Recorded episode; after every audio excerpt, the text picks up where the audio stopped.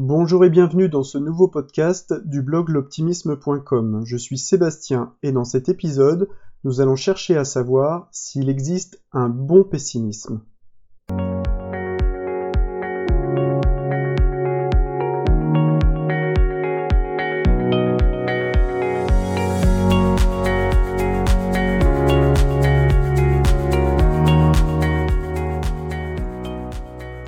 Et s'il existait un bon pessimisme Tu allumes une chaîne télévisée d'information continue bien connue et tu découvres l'actualité du jour.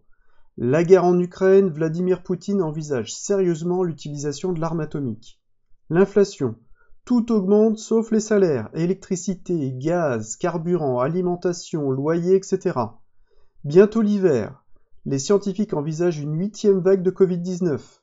Dérèglement climatique, le dernier rapport du GIEC est encore plus alarmant que le précédent, etc., etc. Bon, j'arrête la liste des informations démoralisantes du jour.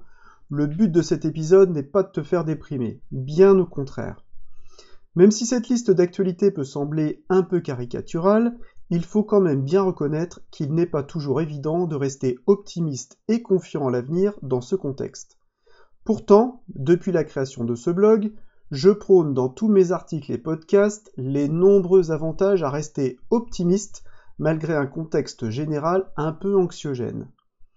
Mais finalement, est-ce un problème de se laisser aller de temps en temps à un peu de pessimisme? Doit-on toujours être optimiste en toutes circonstances et face à toutes les situations? Peut-on à la fois être pessimiste et optimiste? Et si il existait un bon pessimisme? C'est ce que nous allons essayer de comprendre dans la suite de ce podcast.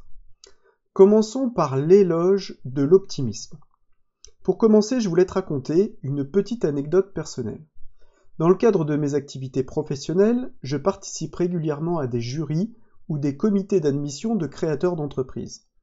Les créateurs viennent nous présenter leurs projets de création d'entreprise pour obtenir des aides ou des subventions. Régulièrement dans ces comités, nous avons un membre du jury que je qualifierais d'éternel optimiste. Peu importe le projet, le profil du candidat ou la solidité financière de son prévisionnel, notre éternel optimiste ne voit que des aspects positifs, des chances de succès et minimise les risques d'échec. À première vue, on pourrait penser que cette vision idyllique de la création d'entreprise est merveilleuse et très enviable. Quel bonheur de se lever tous les matins du pied droit et de ne croiser que réussite et succès à tous les coins de rue. Pourtant, la réalité de l'entrepreneuriat est malheureusement bien différente. Les échecs sont nombreux et les conséquences financières et personnelles de ces échecs sont parfois dramatiques. En tant que jury, il est donc de notre devoir d'évaluer avec le plus d'objectivité possible la pertinence et la viabilité des projets qui nous sont présentés. Valider un projet de création d'entreprise a des conséquences importantes pour le porteur. Nous ne pouvons pas nous permettre de limiter notre analyse à une vision optimiste de la présentation. Ne voir que le bon côté des choses n'est pas suffisant et peut même s'avérer dangereux pour le créateur. Mais alors, il y, a des, moments où on devrait être optimiste et d'autres où il faudrait plutôt faire preuve de pessimisme? Si tu as bien lu mes précédents articles et écouté mes précédents podcasts, tu sais bien qu'il est préférable de voir le verre à moitié plein qu'à moitié vide. L'optimisme a de nombreux effets bénéfiques scientifiquement prouvés. Par exemple, les optimistes sont en meilleure santé. L'optimisme améliore la qualité du sommeil. Les optimistes ont également une vie plus saine. Ils sont plus résilients. L'optimisme permet également de vivre plus longtemps. Il diminue les risques de dépression et de maladies cardiovasculaires, etc. etc. L'explication nous est peut-être alors fournie par Alain Braconnier dans son livre Optimiste, paru en 2014, qui identifie quant à lui plusieurs formes d'optimisme. Tout d'abord l'optimisme situationnel, l'état de bien-être que l'on ressent momentanément lorsque l'on reçoit une bonne nouvelle ou une marque de reconnaissance. Deuxièmement, l'optimisme BA, voir la vie en rose en toutes circonstances. Là, tu peux penser à mon éternel optimisme de tout à l'heure. L'optimisme intelligent, qui consiste à imaginer une issue favorable aux événements, tout en restant lucide sur les efforts à fournir. Alain Braconnier privilégie cette troisième forme d'optimisme, ce qui nous amène à nous poser les questions suivantes. Une vision optimiste peut-elle contribuer à la lucidité sur les efforts à fournir? Ou faut-il nécessairement avoir un regard pessimiste sur la situation pour l'appréhender avec, le plus d'objectivité? Quelles sont les vertus du pessimisme? Le psychiatre Christophe Fauré, dans son livre Vivre le deuil au jour le jour, distingue deux formes de pessimisme, le pessimisme dépressif et le pessimisme actif.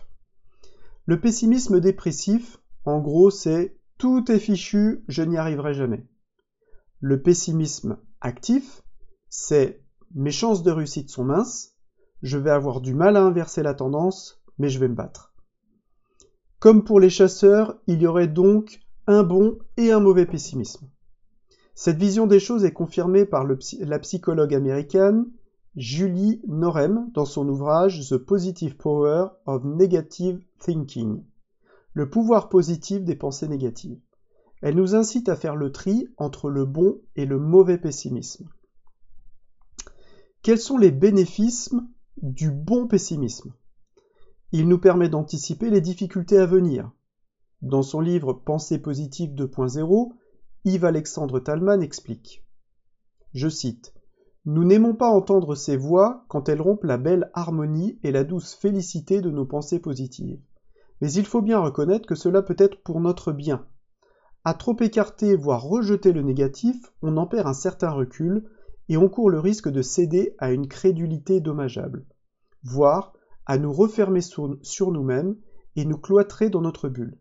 Rappelons que l'ouverture du champ attentionnel est un ingrédient essentiel de la pensée positive. Deuxième bénéfice, il nous encourage à agir. Si je suis capable d'identifier les obstacles et les difficultés que je vais rencontrer sur mon parcours, je vais agir en conséquence. Prenons l'exemple d'un élève de terminale qui va se présenter au baccalauréat. Une vision optimiste de sa réussite ne sera pas suffisante pour lui permettre d'obtenir son diplôme. Il devra dresser un bilan objectif de ses forces et faiblesses pour travailler en conséquence sur les matières qui lui posent le plus de difficultés. Martin Stephens, philosophe et auteur de La vie en bleu, utilise à ce sujet l'expression suivante. Le pessimiste enfile tous les jours son bleu de travail, contrairement à l'optimiste qui ne fait que porter des lunettes roses. Troisième bénéfice euh, du, du bon pessimisme, il nous protège des mauvaises surprises. Pour Christophe Fauré, le pessimisme s'apparente à une protection psychique. En s'attendant au pire et en anticipant des scénarios difficiles, le pessimiste se protège en cas d'échec. La désillusion sera moins grande puisqu'il avait anticipé les conséquences néfastes de son échec. Au mieux, une réussite serait alors une agréable surprise que la vie lui aurait accordée. Dernier bénéfice euh, du bon pessimisme, il préserve les couples. En 2013, Lisa Neff et Andrew, Greers ont mené une étude sur les relations entre comportement optimiste et mariage. Cette étude s'intitulait Optimistic Expectations in Early Marriage. Les attentes, en gros les attentes optimistes d'un mariage précoce. Cette étude a alors démontré que l'optimisme est un facteur de vulnérabilité dans les relations conjugales. La vie d'un couple n'est pas un long fleuve tranquille. Le fait d'anticiper les menaces qui pèsent sur son couple, perte de libido, naissance d'un enfant, changement professionnel, etc., permet d'y travailler au jour le jour. Nous l'avons vu, un optimisme BA est à proscrire car il peut masquer la réalité et parfois le danger. A l'inverse, un pessimisme trop présent pousse à l'aigreur, au cynisme et au repli sur soi. Il nous reste donc à trouver le juste équilibre entre l'optimisme qui doit rester notre moteur principal, et un pessimisme défensif et protecteur. Philippe Gabillet, dans L'éloge de l'optimisme, nous propose sa solution. Il parle alors d'un optimisme de but et d'un pessimisme de chemin. Ces postures, optimisme et pessimisme, sont nécessaires et complémentaires, notamment en temps de crise. Le tout est d'avoir une vision optimiste du but à atteindre tout en conservant une vigilance pessimiste quant au chemin à parcourir pour l'atteindre. Donc l'optimisme de but. Le but à atteindre doit être encouragé par une vision optimiste des choses. J'ai confiance en moi et en mes compétences pour réussir cet examen. Le pessimisme de chemin. Le chemin à parcourir pour atteindre mon objectif peut être semé d'obstacles et d'embûches que je suis en mesure d'identifier avec objectivité. Je vais mettre en œuvre tous les efforts nécessaires pour les surmonter. Je sais que j'ai des difficultés en mathématiques, mais je vais travailler deux fois plus dans cette matière pour avoir une note honorable. Voilà, c'est fini pour aujourd'hui. J'espère que tu as aimé cet épisode. Si c'est le cas, je t'encourage à aller consulter mes nombreux articles et podcasts sur mon blog www.choisirloptimisme.com. Tu peux également retrouver mes podcasts gratuitement sur iTunes, Deezer et Spotify. À bientôt!